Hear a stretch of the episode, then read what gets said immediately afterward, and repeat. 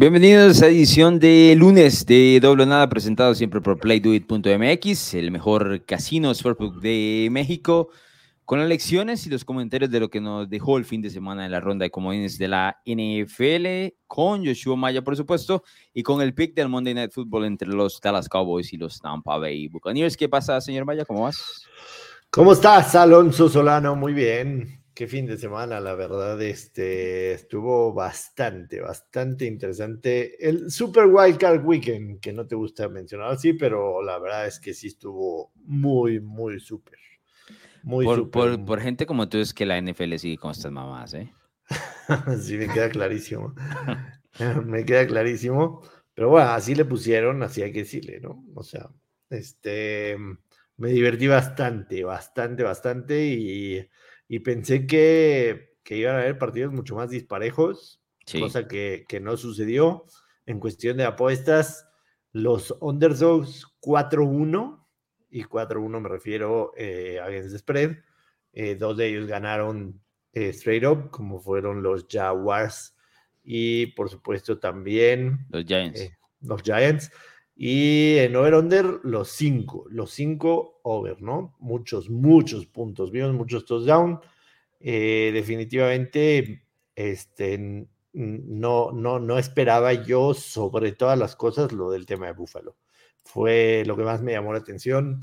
Eh, ver a un equipo como Miami que de verdad no tenía mucho que ofrecer, eh, los puso con la espada y la pared, ¿no? Si, si fuera porque Miami ya no vamos a decir que tenía Tua Tagovailoa.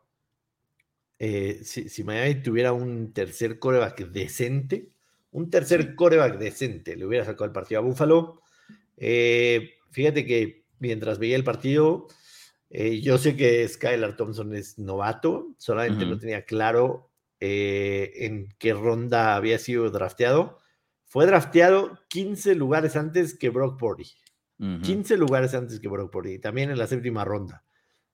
Y, obviamente me vinieron muchas cosas a la cabeza, ¿no? Eh, número uno, la, gerencia de Miami. O sea, si vas a draftar un coreback por X, Y o Z razón, ¿qué te hizo pensar en algún momento y sobre todo por lo que viste de ellos en college, que Skylar Thompson era mejor que, que Brock Purdy, ¿no?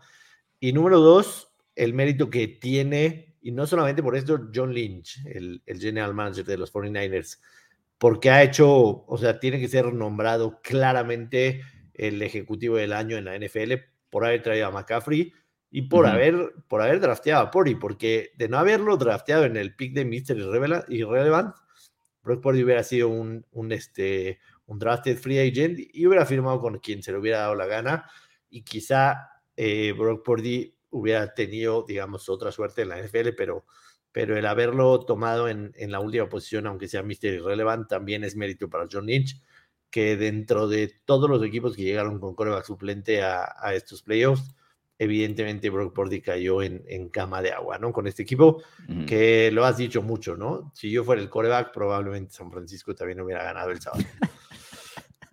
¿Crees? ¿Lanzas tres o dos? ¿Cuántos? Dos, pero corro para uno. Corro para uno. ¿Corres para uno? ¡Wow! Eso sí que es un option, bro. Ahí sí que te pongo todas las, todos los momios en positivo, porque la verdad eso, eso no lo veo. Pero, a ver, esas, esas historias de Brock Purdy son, para mí, particularmente que me gusta la NFL, para mí son fascinantes, ¿no? El, el hecho de ver eh, o pensar que si no lo toman en esa situación estaría en otro lugar, ¿no? Eh, que probablemente nunca conociéramos de su historia. Es muy improbable que otro que le haya dado la oportunidad así como esta.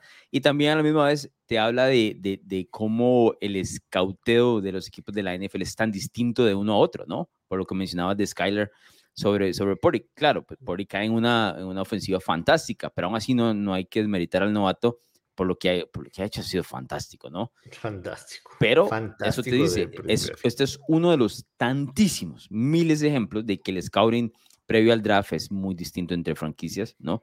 Y que eventualmente algunas tienen suerte, porque haber, elegido a Purdy con el Mr. Relevant y que sea tan bueno, o por lo menos eh, esté tan establecido con los Niners, tiene un porcentaje alto de suerte. No vamos a darle todo el crédito a los Niners completamente, ¿no? Porque de otra manera los hubieran, lo hubieran elegido antes, ¿no? Si es, es, un cúmulo de cosas, me parece, ¿no? Claro, o sea, Caes, en un equipo que está totalmente armado y que lo único que necesitas es que no cometas errores.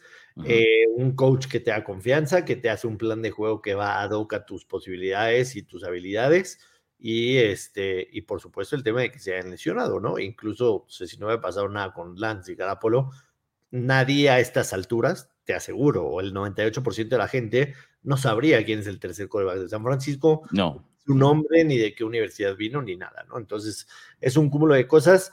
Menuda, menuda decisión va a tener eh, Shanahan, John Lynch, no solamente para los playoffs en caso de que Garapolo esté listo para el NFC Championship, o sea, yo sinceramente, independientemente de que Garapolo mostró buenas cosas en la temporada. ¿Qué hace coach Maya entonces? Yo no quito a Pori. Yo no quito a Pori. O sea, el tipo viene jugando bien, no ha perdido, está llevando a cabo el playbook tal y como se los estás pidiendo en todos los aspectos. Hay un par de jugadas de Brock Purdy el sábado que te dejan realmente impresionado, ¿no? La manera en que se mueve la bolsa en el primer touchdown a, a Christian McCaffrey, increíble, increíble. Y, también la decisión hacia el futuro, porque le, hemos, le hemos reclamado mucho todo lo que dieron para traer a Trey Lance, ¿no? Y ahorita tienes básicamente esos picks ya los diste, a pesar de todo tienes un equipo que juega solo, no necesitas a Trey Lance y puedes desarrollar a Pordy, que además su contrato es el mínimo absolutamente, que te va a durar cuatro años así y cuando tienes un coreback con un contrato bajo, te garantiza que puedas mantener bien pagado. es el, es el contrato más bajo posible. El más bajo posible. El más, bajo. O sea, hay algunos. Rondas y picks. Hay, hay, algunos undrafted free, un, free agents que cobran más que Brock Purdy, ¿no?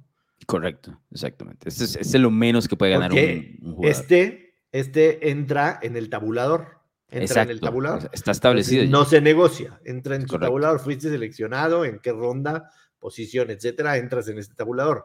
Hay un draft de free agents que ya en el arreglo, en la firma y eso, cobran más que, que Brock Purdy, ¿no? Entonces, si, si te quedas con Purdy y quizá, ¿por qué no? Firmar a Garapolo por un dinero bajito, que sea el, el, el, el backup coreback en San Francisco, y te deshaces de Trey Lance, a lo mejor con los Raiders, a lo mejor con los Jets, a lo mejor y recuperas algo de lo que diste, ¿no? Entonces, menuda decisión que va a tener San Francisco, pero evidentemente eso no les preocupa en lo más mínimo porque ahorita están pensando la próxima semana en el partido que les vendrá en contra del rival que conoceremos hoy. Em, en cuestión de, del partido, ya hablando de, de, San Francisco, digo, me parecía que, que, Seattle tenía que jugar un partido absolutamente perfecto para poder, para poder, poder tener alguna probabilidad. Y lo hizo en la primera mitad. Ni un castigo, ninguna entrega de balón. Corrieron el balón bien, pasó bien el balón Gino Smith, estaba jugando bien. En la segunda mitad viene una intercepción y se cae absolutamente todo, ¿no? O sea, necesitabas jugar un partido perfecto, pero solamente lo pudieron hacer durante 30 minutos y después se demostró quién es el favorito en la, en la NFC para, para llegar al Super Bowl. Eh, insisto, lo de Pori espectacular por donde se le vea magníficamente bien manejado el partido. No tienes que pedirle que el tipo complete 70-75% de los pases, simple y sencillamente que no comete errores, que se mueva bien en la bolsa, que cuando va a ser eh, capturado, que sea capturado, o sea, que no, que no se apresure a hacer una estupidez, y eso es lo que necesitas, y, así San Francisco ganó con la mano en la cintura. No, por ahí puede vivir por otro down, ¿no? Como, como dicen, en que, porque la ofensiva te da para eso, tienen una ofensiva absolutamente cargada. Eh, de talento. Yo sí creo que en la segunda mitad lo que sintió el equipo de Seattle fue un poco la presión de tener que perseguir a San Francisco en ese tema de punto por punto y ahí sí te lleva al carajo, la verdad, porque no, Seattle no está para eso, ¿no? En el momento que llega el primer touchdown de los Niners en la segunda mitad, ya ahí sí, prácticamente se acaba el partido porque pone a, los Seahawks en una situación donde ellos no están preparados para venir de, atrás, ¿no? Y fue una avalancha, la verdad, el equipo de San Francisco en la segunda mitad, más como se esperaba ese tipo de... de lo, Imagínate que entraron a la, a la, primera mitad perdiendo, ¿no? Salieron a la segunda y terminaron así cubriendo el spread, eh, que casi era de doble dígito. Y sencillo, ¿no? Así, de poderoso se ve este equipo de los Niners. Así es.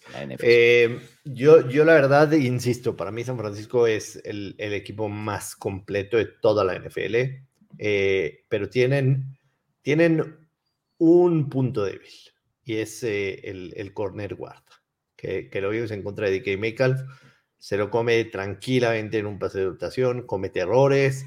Es un, es un tipo bastante, bastante vulnerable, ¿no? O sea, si lo ponemos en el rango de la NFL, quizás esté del, del 50% para abajo en, en, cuestión de todos los corners.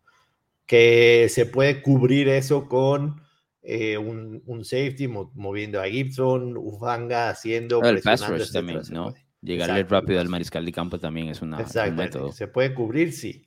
Pero cuando vayan a enfrentar ya sea a los Eagles en el NFC Championship, teniendo un lado a, a Devonta Smith y del otro lado a AJ Brown, va a ser un problema para San Francisco que van a tener que, y por supuesto al equipo que vayan a enfrentar en el Super Bowl si es que llegan, porque todos son Happy Pass, ¿no? Kansas City es Happy Pass, Buffalo es Happy Pass, Cincinnati quizá el que menos de esos tres, pero tiene tres receptores de primer nivel.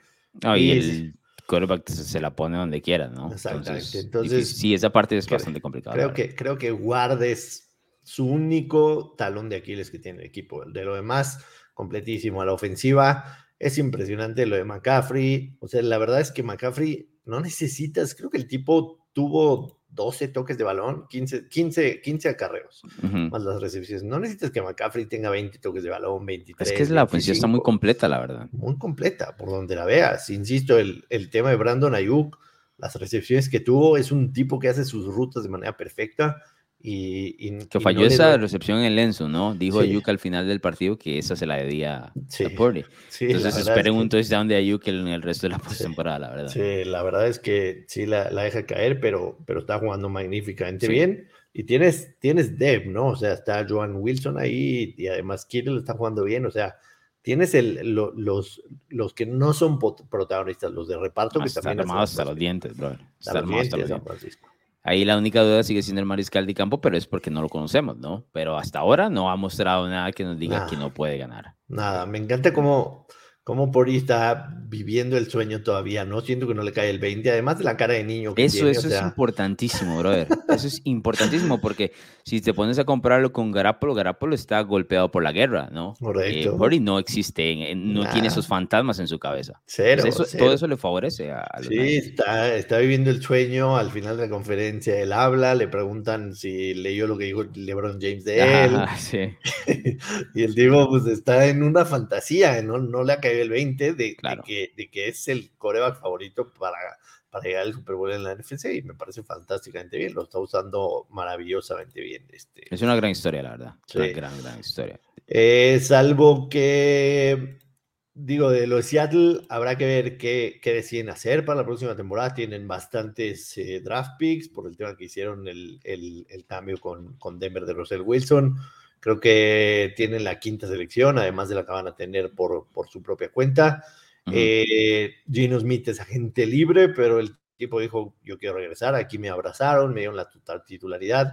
A ver, que Gino Smith pueda llevar a, a, a Seattle a ganar este Super Bowl, no pero los puede mantener un ratito contendientes, ¿no? Eh, ah, pero hay que, tener, hay que entender la situación en la que está la franquicia, no está para Super Bowl. ¿no? no está para Super Bowl, pero pueden armar un buen equipo en lo que eh, en lo que desarrollan algún coreback, quizá que seleccionen eso, eso, en su segunda, por ejemplo, o sea, tienen la quinta y van a tener aproximadamente la, la 20, la 21. Hay, hay cuatro o cinco prospectos de corebacks. Podrían agarrar a uno y darle un año o dos años de, de, desarrollo y en, en, dos o tres años Seattle volver a ser un, un contendiente. Y que si confiarías en un entrenador en jefe que va a hacer un movimiento de esos, de darle espacio para crecimiento, tiene que ser un viejo escuela como Pete Carroll, ¿no? Como Pete Carroll. Definitivamente. Funciona, funciona. Entonces, probablemente el, el, futuro de Seattle no sea, no sea tan malo, ¿no? El sábado por la noche, uno de los partidos más locos que hayamos visto. Eh, 27-0 lo ganaron los Chargers. Navegaban en aguas tranquilísimas y de repente apareció Brandon Staley, nuestro compañero. Me preguntabas el viernes si yo lo correría. El viernes dije que no. Definitivamente lo despido creo, según, según lo que he leído, lo más seguro es que no lo vayan a hacer, pero lo del sábado, lo del sábado no tiene madre. O sea, no, no, tiene, no tiene madre. En la historia de los playoffs, eh, diferencial de 5-0 en turnovers, como fue el caso de los Chargers, jamás habían ganado en 25 partidos. eh, ahora es 25-1. Históricamente en la NFL, equipos que tienen menos 5 en, en turnover ratio, 4% eh, de los partidos ganan. 4%, creo que son 160 ocasiones que ha sucedido. Y una de ellas, o sea, la primera en playoffs fue el, sábado y el 4%. Yo, yo soy un, un, este, un tentado a, a las mentadas de madre en redes sociales cuando creo que el partido está acabado, publico mi tradicional Game Over. Lo hice, lo hice en el 27-0, porque en el 27-0 todavía tiene una ofensiva Jacksonville. Yo dije, si Jacksonville en esta ofensiva no hace nada, voy a publicar el Game Over. La siguiente ofensiva después del 27-0 fue un three and out, en ese momento puse Game Over.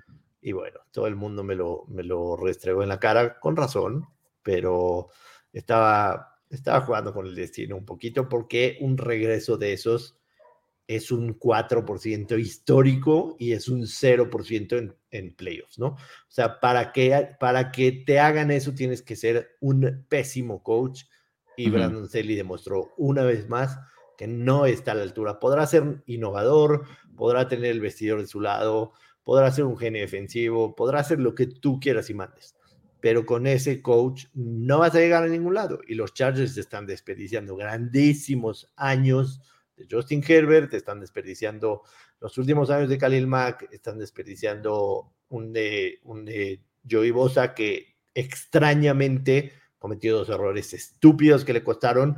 Y yo creo que sí, son, son errores estúpidos de Joey Bosa, no se los puedes atribuir a nadie. Pero la frustración de lo que está sucediendo en el partido te lleva a cometer esos errores estúpidos. Viene de los laterales, ¿no? Claro, el jugador también es inteligente, ¿no? Y el, jugador, el jugador dice, güey, ¿qué, ¿qué, carajos estás haciendo? Lo dice en su mente, porque no vas a ir con Staley y decirle, ¿qué carajos estás haciendo? Pero cuando tú ves que no hay algo de las laterales que te ayude a que... Este Una respuesta, algo. Fácilmente, te empiezas a desesperar hacia adentro y cometes errores que normalmente Joey Bosa no, no comete porque tiene experiencia, porque es un viejo lobo de mar, porque es un gran defensivo, pero los cometió. Y es un cúmulo de todos porque todos empiezan a entrar en ese mood. Y, es, y el inicio de todo eso empieza con Brandon Staley. Entonces, definitivamente el tipo está desperdiciando mucho en la franquicia y Justin Herbert no merece eso. No lo merece. Sí, estoy de acuerdo. Eh, yo nosotros pusimos en las redes sociales de NFL Latino que cuál película nos recomendaban para la segunda mitad, ¿no? Entonces andamos en la misma línea. ¿no? Porque la mayoría de la gente veía el partido como terminado. Claro, algunos nos escribieron, pero es que son los Chargers y demás, pero históricamente ese tipo de cosas no suceden. Y la verdad es que Los Ángeles se veía bastante cómodo, especialmente porque la primera mitad me parece Staley, el planteamiento que tuvo, confundió completamente a Trevor Lawrence, ¿no? Lo confundió completamente, lo, lo llevó como un novato que es en estas situaciones de, de postemporada, el primer, el primer año que llega Lawrence. Pero lo que, no le, lo que le faltó fue el punch del otro lado, porque a nivel ofensivo los Chargers no hicieron absolutamente nada más allá porque los, eh, los touchdowns y los puntos que lograron a nivel de field goal era por el campo corto que le había regalado Jacksonville. Si notas, eventualmente el equipo de Jacksonville dice, bueno, ya, dejemos de regalar el balón, ¿no? Y empecemos a jugar. Y había tiempo para eso. Aún con todo el tiempo que mencionaste, yo así esperaba que los Chargers pusieran un drive. Necesitaban un drive más, una serie más, y acaban el partido y ya, se acababa, ¿no?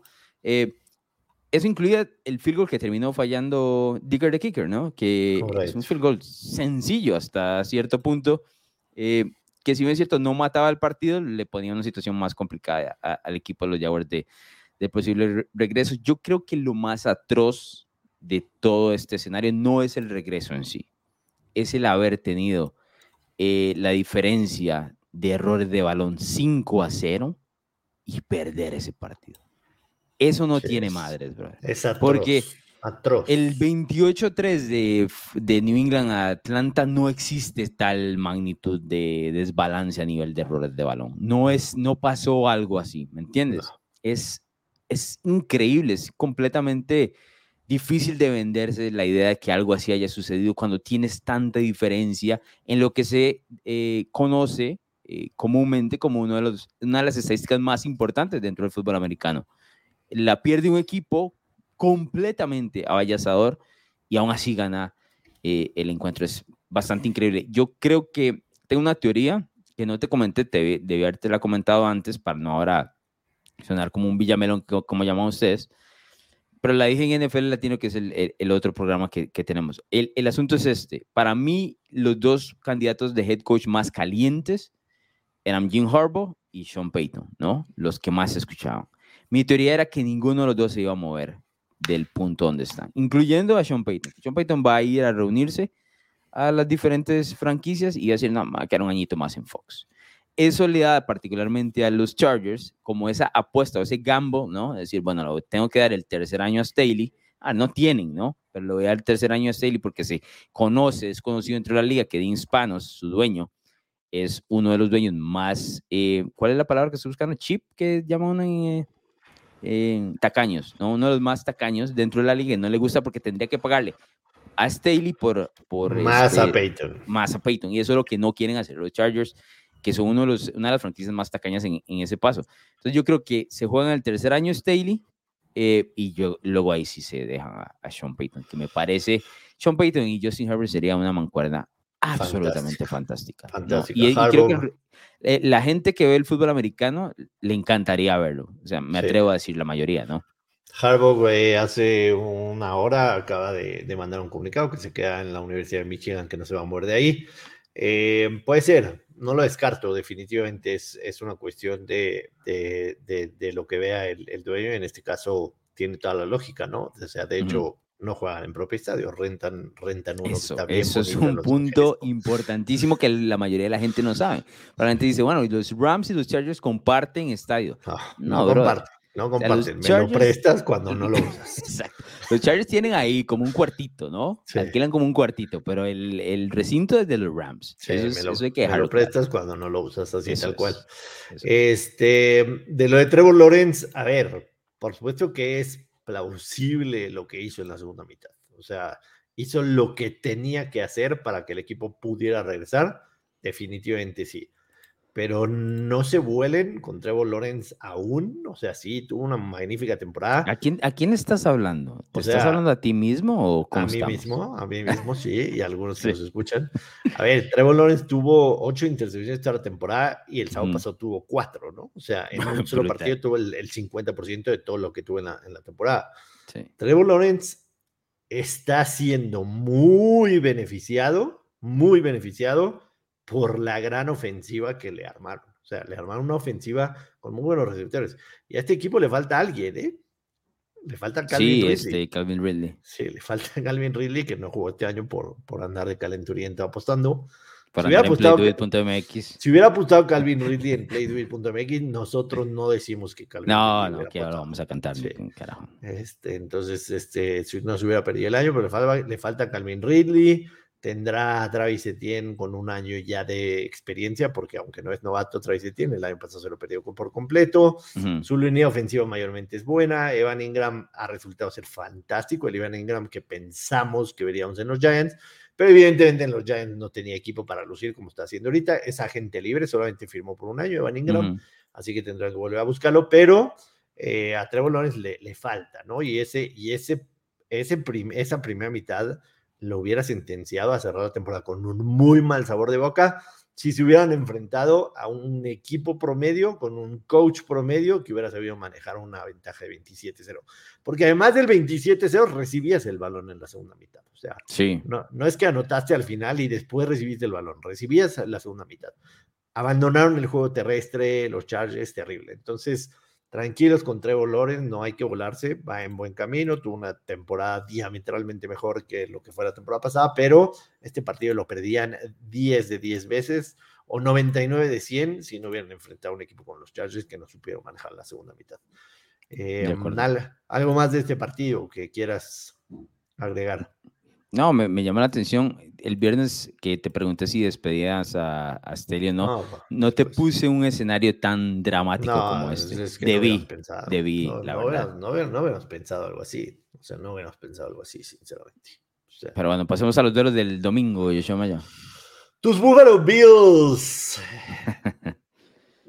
yo, me llevan vi, yo vi una radiografía de los Buffalo Bills de la que he visto toda la temporada toda la temporada. Un equipo con capacidad de en cuestión de minutos hacerte pedazos, pero que ellos mismos te abren la puerta para complicarse el partido. El partido estaba 17-3, Miami no movía la bola, no tenía por dónde, ni por tierra, ni por aire, no había manera de que Miami te hiciera algún daño. Y Josh Allen lanza un pase así, literal, un ave María en segunda oportunidad, faltando seis minutos, es interceptado, lo regresan a las 50. Y la segunda intercepción me parece que no es tan de Josh Allen, pero a final de cuentas. No, le pega en las manos al receptor, ¿no? Sí. Eh, pero fue bajo, ¿estás de acuerdo? O sea, no, no fue un pase que digas, te lo lancé a los. No, además de que este tipo manda un misil y lo tiene a, a cinco yardas, ¿no? Exactamente, o sea, a ver, güey, o sea, hay de receptores a receptores. Si fuera Stephon Diggs, se lo quedaba. Era, claro, claro. Era nuestro amigo el no vacunado, que, que lleva dos años sin vacunarse y, que evidentemente está un poco rusty, ¿no? Eh, pero Josh Allen encuentra la manera de complicarse los partidos y es un tipo reckless, o sea, como dicen en Estados Unidos, o sea, no tiene cuidado de absolutamente nada y él les abrió la puerta y en algún momento estaba complicado Búfalo. Entiendo, de repente quieren y te anotan 14 puntos cuando estaban abajo 24-20 24-20, eh, sí, te anotan, te anotan 14 sin respuesta, de manera rápida, Gabe Davis, Stephon Diggs, quien tú quieras y quien, y que mandes, incluso la serie ofensiva previo al, al, al, halftime, es una serie ofensiva en 40 segundos, en donde Stephon Diggs estuvo a nada de bajar un balón, quedando, y te hubiera sido 27, 27, 17, te hubiera sido más tranquilo, o 24, 17, te hubiera sido más tranquilo al vestidor, pero este equipo se complica todos y cada uno de los partidos. Y ayer, este Miami con Tua les gana el partido. Y este Miami con un coreback un poquito de tres años suplente, que no era Skylar Thompson, sinceramente, o sea, para que no haya jugado Bridgewater es porque realmente no podía ni agarrar el balón, además, o sea, lo tenía fracturado y con frío, no podía ni agarrar el balón. Pero con un backup medianamente bueno, Miami le saca el partido allá a Buffalo porque Miami estaba jugando mucho mejor que Buffalo. Sí, mucho, mucho. La verdad, lo que pasa es que yo sí creo que quedas en el punto cuando dices que Buffalo es el que se complica absolutamente los partidos, porque eh. tiene unas ráfagas de puntos brutales, ¿no? Eh, y a veces le queda, no sé, un minuto en el, antes de la mitad y te avanza el balón como si no tuviera problemas de nada. Pero la consistencia es lo que ha sido el problema del equipo, ¿no? Y Josh Allen la verdad es que forzó mucho el balón ayer, tuvo uno de los peores partidos de, la temporada para él. Eh, claro, le alcanza porque, bien mencionas, al otro lado Miami le, le cuesta mucho el, tema de anotar puntos. Si, si notas la ofensiva de los Dolphins, realmente no hizo nada, ¿no? Fue, fue el hecho de que Buffalo estaba regalando el balón en campo corto, muy similar al tema de, Jackson. Campo corto, campo corto, Eso es. te, te anotaban, ¿no? Además de un touchdown defensivo, en otro grave error de Josh Allen, porque normalmente, y el tipo lo vimos en una, en una gresca ahí, o sea, el tipo cree que está en el mismo peso y el mismo atleticismo que un, que un línea defensivo y no. Sí. Y no. No, y descuida mucho el balón también. Podrá, medir, podrá medir 6-6 y lo que tú quieras y mandes, y el tipo se suelta a correr lo que quieras. No tiene la misma fuerza que un línea defensivo, porque los lineos defensivos toda la semana trabajan en fuerza. Y trabajan el impacto. Exacto. Y Josh Allen no. Josh Allen trabaja en lanzar pases, en rolar, en de repente una escapada. Los lineos defensivos trabajan en fuerza y uno a uno con un lineo defensivo no va a poder Josh Allen. Quizá con un linebacker te la compro, con un línea defensivo no, y así pierde el balón. Y no cambia el chip Josh Allen. Ayer en la conferencia de, prensa después del partido dice, el, chiste de esto pues, es, es, ganar, no jugamos bonito, pero al final de cuentas ganamos. Es una batalla y el que queda parado al último, eso es lo importante perdóname, pero este cuento vas a terminar llorando con Cincinnati o vas a terminar llorando con Kansas City. Suena como la selección mexicana esto, la verdad. No, no juegas nada por muchos meses. Si hubiéramos hecho un gol más. Eh, Exacto, si no juegas nada muchos meses, de pronto ganas ahí. ¿no? No, yo creo que en mucho tema del deporte la gente tal vez no entiende que la forma de juego, su estilo de juego es lo que eventualmente termina con el resultado positivo. No puede nada más llegar decir, ah, hoy gané. ¿no? El resultado es como cuando vas a una prueba matemática, ¿no? Necesitas el proceso, mostrar el proceso y luego llegar al resultado. En ese caso, con, con, con Buffalo, le alcanza por el rival que tenía al frente, nada más. Esta versión de Buffalo La próxima semana, olvídate. Olvídate, Joshua Maya. y menos en una eventual final de la AFC. Estoy viendo en playduit.mx, los Bengals son desfavorecidos por 5 puntos. O sea, los Bills son menos 5. Ayer la, ayer la línea abrió tres y medio. O sea, se ha movido punto y medio a favor de Búfalo. Eh, hay, hay una razón obvia. Hay una razón obvia para esto y creo que dependerá de lo que suceda en la semana para que se empareje esto. Y son tres lineos ofensivos de Cincinnati lesionados. Sí. O sea, tres, tres lineos ofensivos titulares de Cincinnati lesionados que ayer sí le pesaron a Joe Burrow, ¿no? O sea, sí le, sí le pesaron. Sí, pero Buffalo no, tiene esa defensa de Baltimore. No tiene, no tiene, definitivamente no tiene ese pass rush. No tiene. No, y no, o sea, yo siento que Burrow hizo, un, ya vamos a tocar ese partido, un partido inteligente con el poco tiempo que tenía. Yo te digo, esos cinco puntos, salto ya, ya. sí, definitivo. salto de inmediatamente sobre Cincinnati para eso. Aunque, aunque, aunque no recuperen aunque no recupere ni a Capa. no, no, no, no, no, es muy difícil. Yo creo que los tres van a estar fuera para este partido. Sí. Este Williams que se lesionó ayer, eh, tal vez en un eventual final de la AFC, pero así una semana no creo. Que, sí. Que tuvo eh, que se dislocó la rodilla, si no me equivoco. Sí.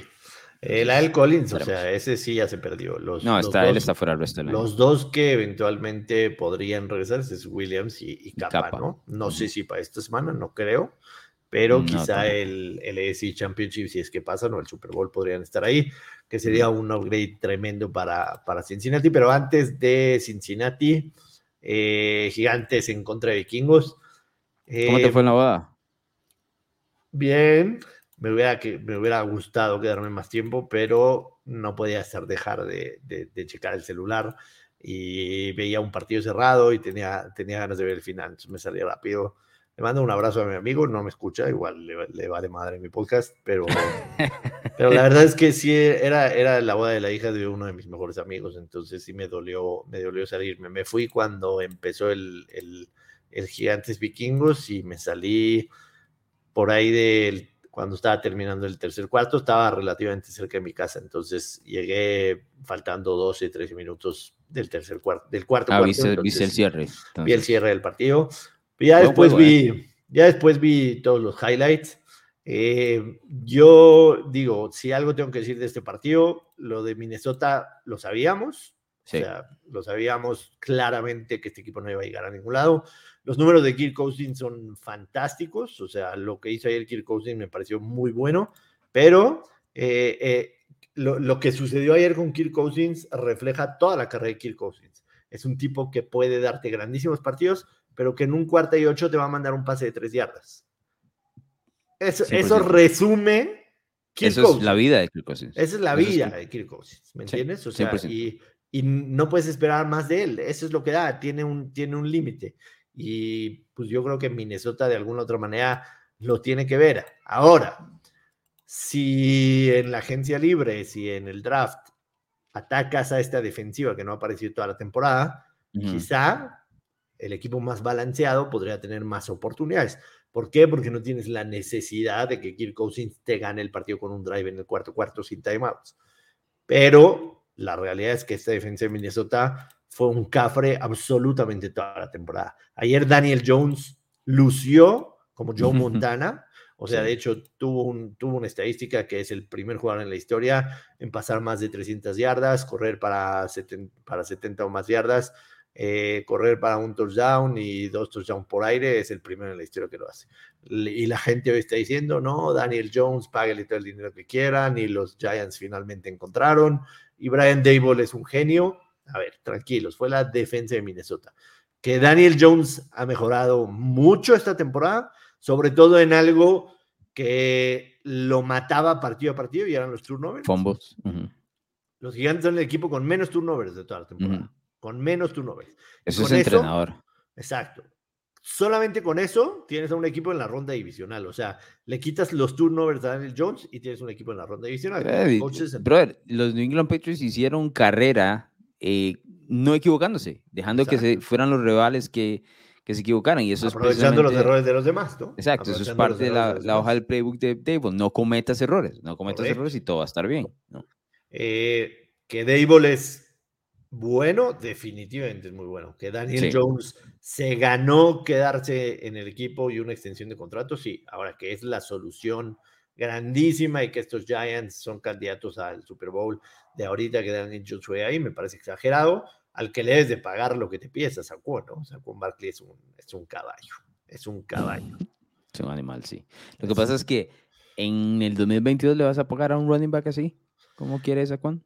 Entiendo, entiendo el tema, pero eh, la realidad es que, o sea, fue, a final de cuentas, fue primer pick del draft. Sí. ¿Fue primero? Fue primer No, fue cuarto pick del draft, fue una primera ronda. Primera ronda, cuarto pick, o sea, y las primeras temporadas, desafortunadamente, el tema de las lesiones no lo dejaron. Le hemos visto dos grandísimas temporadas con la primera y esta.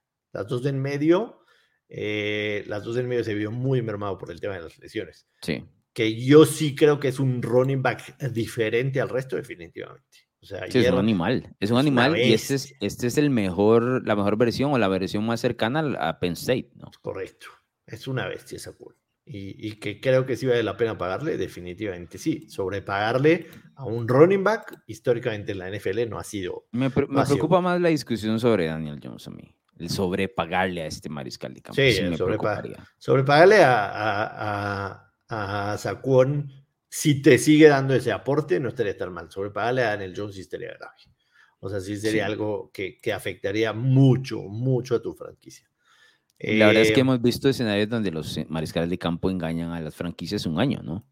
Y que hemos podido dar en ese, en ese paso. Podría ser, podría ser, podría ser, definitivamente. Eh, los gigantes van a enfrentar a Filadelfia, televisional. Filadelfia ganó los dos esta temporada, el último de ellos en la semana 18. cuando los gigantes, hay que decirlo, no jugaron a nada y Filadelfia ahorita en Play Do It abrió la línea menos siete y medio la próxima semana y habrá, habrá tiempo el, viernes de, platicar de cada una de ellas. Yo no creo que valga la pena saltar ahorita, te soy muy sincero, a, ninguna de las dos, esperar cómo regresa a Filadelfia, el reporte de Jalen Hurts, etcétera, etcétera. Pero, pero creo que fácil, fácil no va a ser para Filadelfia, ¿no? Este equipo. No, no, no, no, no. Este Se le atora a este equipo, la verdad. Sí. sí. Se le atora bastante. Eh, Va a estar interesante, va, a estar interesante. Yo pensé en algún momento que los Giants iban a caer, pero creo que más bien tuvieron ese segundo impulso con aquel empate y luego la victoria sobre Washington, ¿no? Eh, en temporada regular y, se han visto, la verdad, bastante bien. O sea, mantengo que Filadelfia me parece el mejor de los dos, pero no creo que vaya a ser tan sencillo.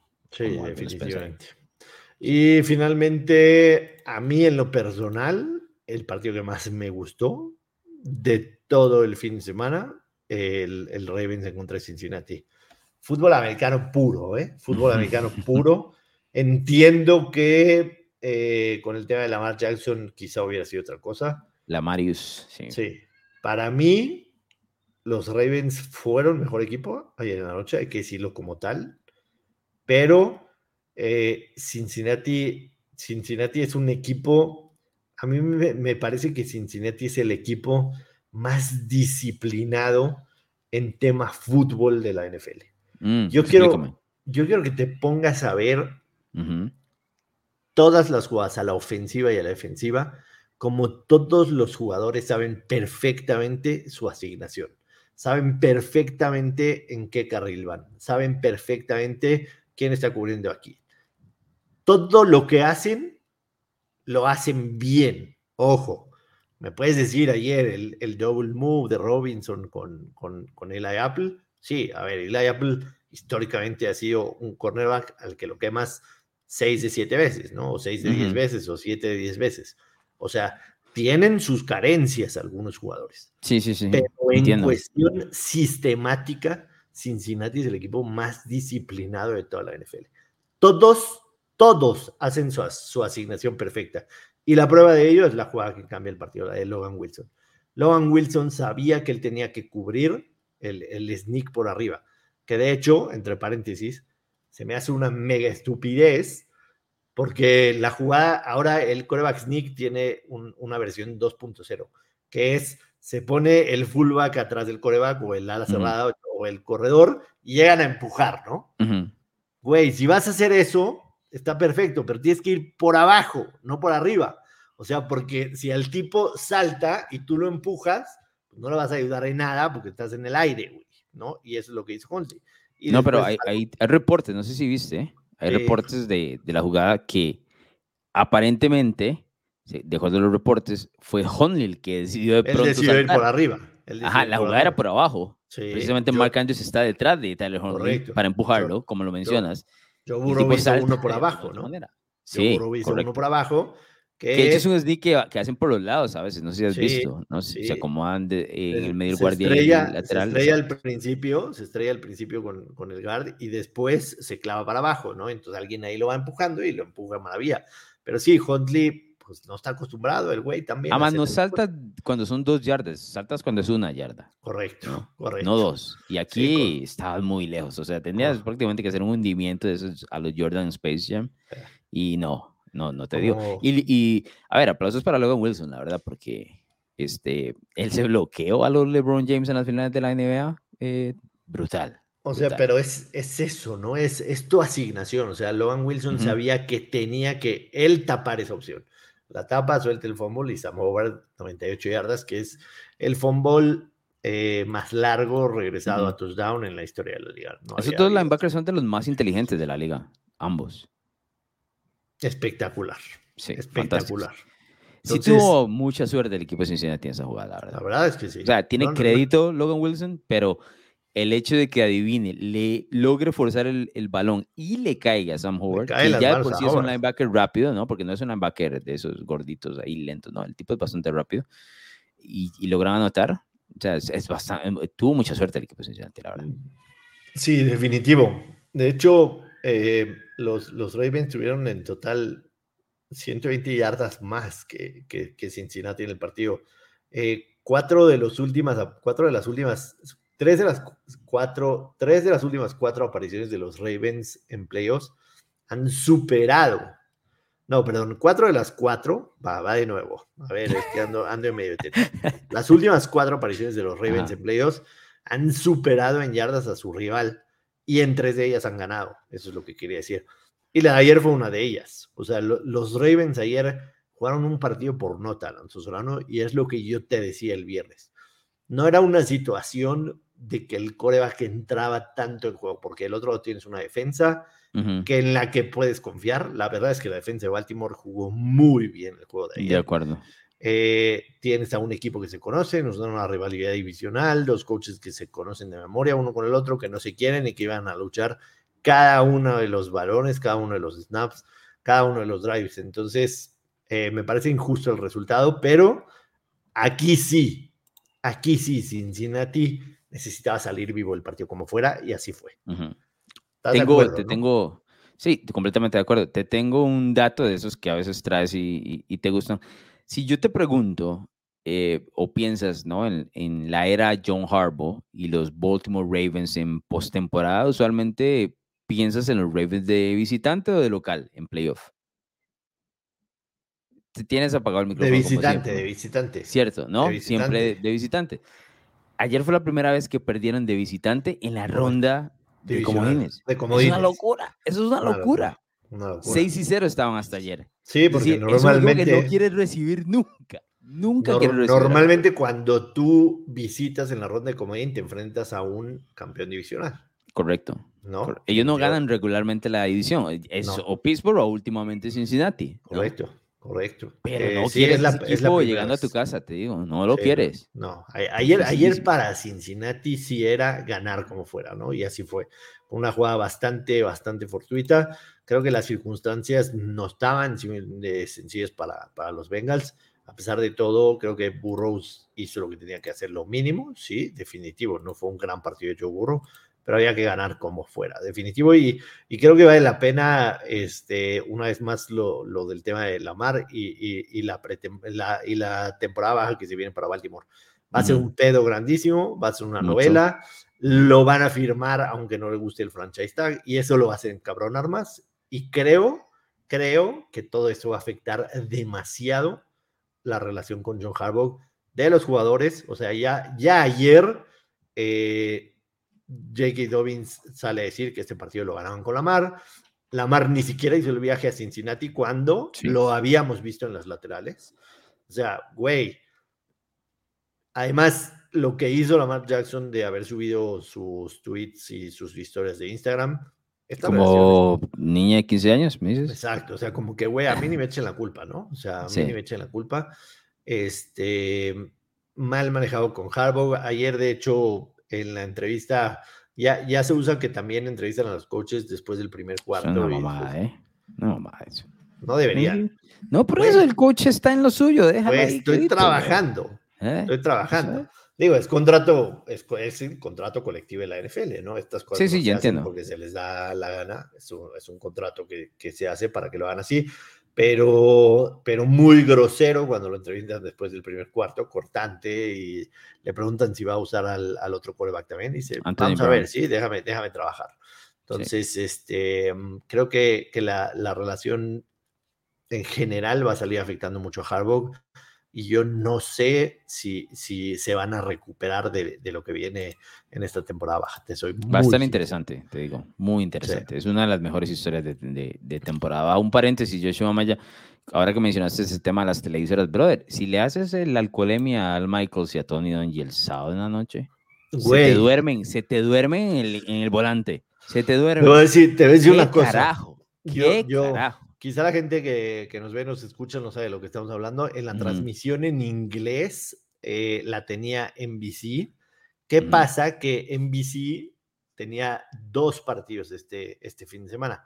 Tenía el sábado en la noche el de eh, Jacksonville en contra de los Chargers y el domingo en la noche el de Cincinnati. Entonces, los que son ahora titulares en NBC son eh, Collins Ward y Mike Tirico. Y Mike Tirico que lo hacen fantásticamente bien. Tirico es una piola. Y Al Michaels ya se había ido a Amazon a, transmitir los jueves, ya no estaba. y, lo traen nada más para que haga este partido con Tony Donji. Porque no tiene equipo B. Ellos no tienen, equipo, B. equipo B. Lo hicieron patético. O sea, una narración, una narración del partido del Hall of Fame, que es el primero de la pretemporada, hubiera estado más, más emocionante de lo que hicieron. Una, una locura, porque tras de eso el partido daba para lo que quisieras, Maya. Para lo que quisieras, y te volvieras loco. Para dormirse la transmisión, una locura, la verdad. Y bueno, se los tragaron en redes sociales y con toda la razón. Pero, sí, sí. pero digo, si me, si me preguntas a mí, a ver, Tony Ongi no tiene experiencia siendo el, el, el analista, o sea, él, él, está en el estudio normalmente y normalmente hay un guion y las respuestas son rápidas. Tony Ongi no ha sido ningún analista en, en, NFL nunca jamás. No. Y del otro lado, Michael como que tenía hueva de decir, güey, yo ya había acabado mi temporada, o sea, para que ya estaba de vacaciones. sí. Es más, no dudo que el tipo tenía ya boletos listos para irse de vacaciones, porque de hecho creo que tiene una, una cabaña en, en Colorado, en una de las montañas. De sí, sí, no dudo que el güey ya tenía su plan, sus boletos y todo eso, y le dijeron, necesitamos que vengas y lo hizo y estuvo terrible. Eh, um, la verdad. Te digo que vamos. para mí Tony Angie ni en televisión, ¿eh? Ningún, ni ah, en el estudio. Es patético, es ni patético. en el estudio, la verdad. Pero bueno, eh, vamos al juego de hoy, creo que ya, ¿no? Juego de hoy o mensajes, lo que tú digas. Dale, mensajes y luego juego de hoy. Eh, Samuel, mucho gusto, muchas gracias. Samuel Diego Becerra me vuelve a mandar eh, saludos. Mucho amor. Eh, mucho, mucho amor. amor. sí. Eh, Lucas dice que ganan los Bucks 27-20. Eh, puro pinche Jacksonville a la verga. Así dice alguien. Yo no lo dije. Chingona semana, muchas sorpresas en todos los partidos. Se hicieron altas. Considero que será under y no olvidar tocar los play boost. Está el over de medio yardas de Brady por tierra. ¿Qué opinan? Media yarda por, ese, media yarda por tierra de Brady. Sneak. Sí, aunque, aunque si, ganan, decirlo, se... si ganan, se hinca y se echa para atrás, ¿verdad? ¿no? Esas Sí, yardas las pues, pierde. Sí. Apenas están analizando el sábado, falta domingo, luego lunes, espera 30 minutos. Pues sí, el chiste es que vean de principio a fin. Me gusta mucho, va a ser un juego a matar o morir para cada equipo, tienen todo hoy. Jorge, los sacks no quitan yardas sin cárcel, sí. Bueno, estaba explicando a alguien que preguntaba por ahí. Eh, aunque ojo, los sacks no, pero si, si, es una jugada que es claramente por tierra, o sea, que el, que el coreback, aunque sea el coreback, pero es claramente definida a correr el balón y lo agarran atrás, eh, sí, sí les quita yardas. Over de yardas de Brady, bueno, ya opinamos de eso. Vamos a el partido de hoy, Alonso Solano, en donde los Dallas Cowboys que nunca le han ganado a Tom Brady y que... Uh tienen 30 eh, años sin ganar un partido de visitante en playoffs. 30. ¿Qué estabas haciendo hace 30 años, Alonso Solano? 30 años, tenía 7 años. Estaba en la escuela. Yo tenía 14 años. Estaba en la escuela también, en la secundaria.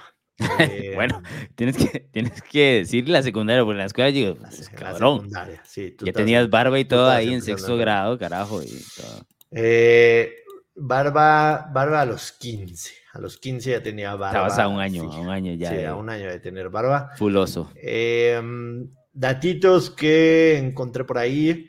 Em, el, un wild card que hizo los playoffs un año anterior, como es el caso de Tampa Bay, está 25-12-3 against spread. Wildcard punto 500 o menos, o sea, wildcard me refiero a ronda de wildcard. Los wildcard con punto 500 o menos en la ronda de wildcard están 8-1 against the spread y 6-3 straight up. ¿Te acordarás de eh, aquellos Seahawks que le ganaron a los Saints con aquella carrera de de este... Imposible olvidar, Marshall Lynch. de Marshall Lynch. Era un wildcard que estaba en la ronda de wildcard con récord positivo, ganó, negativo, ganó su división. Los wildcards con 15% o peor que su oponente, como es el caso de hoy, 6-0-1 against the spread. Wildcard que ganaron por 14 o más en su enfrentamiento anterior. Recordemos que este enfrentamiento fue en la semana 1, ganó Tampa Bay 19-3 9-3 against the spread. Eh, wildcard en contra, ir en contra de un partido de wildcard en donde el equipo visitante está en una racha de un juego perdido, como es el caso de Dallas Cowboys. 14-3 against the spread. Dak Prescott está 0-4 against the spread en los playoffs. No ha cubierto una sola línea en playoffs. Eh, Tom Brady está 3-0 against the spread y straight up eh, como underdog en los playoffs, es verdad. Tampa Bay fue el peor equipo against the spread de toda la temporada, 4-12-1. Eh, te voy a ser muy sincero, yo no confío en, en este equipo de Dallas, es verdad, nos hemos pasado tú y yo prácticamente cada uno de los episodios, o al menos cada semana, pitorreándonos de lo que es Tampa Bay. Em, a mí me pones a Dallas con McCarthy y con Doug Prescott de visitante en contra de Tom Brady y voy a tomar a Tom Brady todos los días de la semana, incluyendo los lunes, como hoy. No necesito los tres puntos. Yo voy a quedar con. ¡Wow! ¡Wow! ¡Wow! ¡Wow! Yo voy a quedar con Tampa Bay, Money Line, más 120 en este segundo, lo estoy viendo en Play Do It. Eh, me queda claro que este Tampa Bay no va a llegar a ningún lado, va a perder la semana que entra en contra de Filadelfia, si es que le ganó hoy a Dallas, no puedo dar nada por descontado. No, a San Francisco, San Francisco. Digo, contra San Francisco, no es, no es un buen equipo, les cuesta mucho trabajo mover el balón, no corren el balón, eh, pero creo que tienen lo necesario en defensa para hacerle pasar una muy mala noche a Dak Prescott. Eh, le va a costar el trabajo, correr el balón a Dallas como, como esencialmente lo deberían hacer, a pesar de que esté Ziki y Pollard, que de hecho las yardas de, Pollard en las props están más arriba que las de Ziki. Eh, cuando juegan Vita Bea y a Kim Hicks, este equipo puede detener, puede tener el juego por tierra. Creo que tienen un par de, de, corners en la secundaria, entre corners y safety, que pueden hacer trabajo, sobre todo. Regresa toda la defensiva secundaria que estaba lesionada en los boxes, está sana. Regresa, regresa. Todos, regresa y creo que será suficiente para detener a así la mía Michael Gallup. El, el, resto de los receptores no me da nada de miedo. Y Dak Prescott va a ser Dak Prescott. Va a ser Dak Prescott hoy. Me quedo con Tampa Bay Moneyline más 120. Ese es mi pick. Y me armé un crear apuesta en Play Do It que es lo siguiente. Pases completos de Tom Brady, 27 o más. Mm. Esta temporada rompió récord de pases completos en su carrera. Está lanzando, creo que está promediando 44 pases por partido, Tom Brady, así que necesitamos básicamente el 60% de completos. Y, creo que deberían, deberían atacar el, juego. La secundaria de Dallas es. La secundaria de Dallas Ese es, el único camino que yo le veo a Tom. Si se ponen a correr como ese fucking primer down que hacen. No, no, no, no, no. O tienen que lanzar. Hoy Tom Brady tiene que lanzar 50 veces, tranquilamente. Entonces, 27 o más completos de Tom Brady, una intercepción a Dak Prescott, una intercepción a Tom Brady, paga más 285 ese creador de apuesta. Es más, eh, lo acabo de refrescar, paga más 300. Mm. Repito rápido, 27 o más completos de Tom Brady, una intercepción a Prescott, una intercepción a Tom Brady, más 300 ese creador de apuesta. ¿Qué te gusta a ti? Porque ya vi que le hiciste muy feo a mi, este, a mi pick de Tampa Bay Money No, yo no, no le hice feo, es que le hemos tirado muy duro a Tampa y la verdad es que esta es una versión muy pobre. Es una versión muy pobre de los Buccaneers, la verdad. Pero, eh, bueno, él publicó las redes sociales de Tom Brady la semana pasada que, bueno, esta semana puede ser lo que no ha sido en el año, ¿no? A partir de ahora es juego nuevo, se supone. Yo creo que siempre tras lo de la temporada regular. Yo creo que la mejor jugada es el más 3 que estoy viendo ahorita en, en Play de los, de los Buccaneers. O sea, cuando tienes dudas, ¿qué decimos aquí? Toma, los puntos. y aquí tomamos los puntos. Hay un par de props que me gustan. Yo creo que eh, más allá del tema de que regresa o va a estar Vita Bea y va a estar a Kim, Hicks, que era el exjugador de los Bears, bien lo conoces, gigante y todo lo demás. Yo creo que esta defensiva de los Buccaneers no es tan buena como antes de la carrera. Creo que Tony Pollard supera las 50.5 yardas que estamos viendo eh, actualmente en playduit.mx, así que sobre o lower de 50.5 yardas por tierra de Pollard. Y también estaba viendo uno de los props donde el jugador que más yardas tiene por recepción es em, Chris Godwin, más 200, tomaría esa, ese prop también. Perfecto. Eh, hay, un, em, hay un big boost de Play Do It que es CD Lamb 50 o más yardas de recepción y Mike Evans 50 o más yardas de recepción. Está boosted de menos 125 a más 150. Yo les voy a ser muy sincero. Yo creo que lo que vimos de Mike Evans la semana pasada fue una clase de espejismo. Mike Evans un par de semanas atrás, la semana pasada. Bueno, la semana pasada, ¿no? Hace dos semanas cuando ganaron a Carolina. Yo no sé si Mike Evans va a superar las, las 50 yardas por, por aire. Ojo, en un pase las puede hacer, pero yo creo que Mike Evans no está haciendo esta temporada el target favorito de Tom Brady. Hay un, hay un boost que me gusta, que también está en Play Do It, y es Leonard Fournette, anota touchdown en cualquier momento, y Tampa Bay gana el partido boosted de 320 a 370. Ese es el que yo jugaría. Tendría que, tendría que dejarlo en las dos yardas, ¿no? Dos yarda yardas. dos, yarda uno. Dos yardas. El balón a poner, porque el tipo de este año no ha corrido un carajo. Ah, de que se vaya a escapar de la yarda no, 17, no, no, así. No, definitivo no. O sea, es, Pero sí, sí, sí, en, ahí es un gol, es un gol to go en la yarda un gol to go en la yarda 5. Un gol to go en la yarda 5 y que le den las primeras dos, los primeros dos acarreos a, a Leonard Fournette. Ah, me gusta. Y que Tampa gane, ¿verdad? Tiene que ir sumado. Y que Tampa gane. Y que Tampa gane.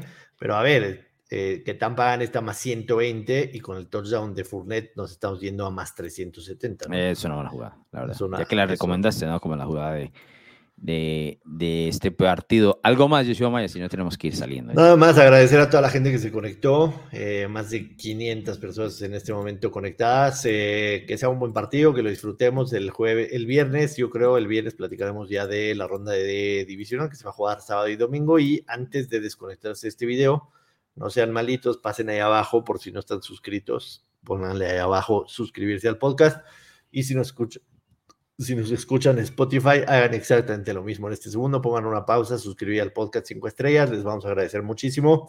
Y nos escuchamos el viernes, Alonso Solano. Es todo, vámonos. Así es, 5 estrellas, like y a lo que sigue, nos vemos el próximo viernes.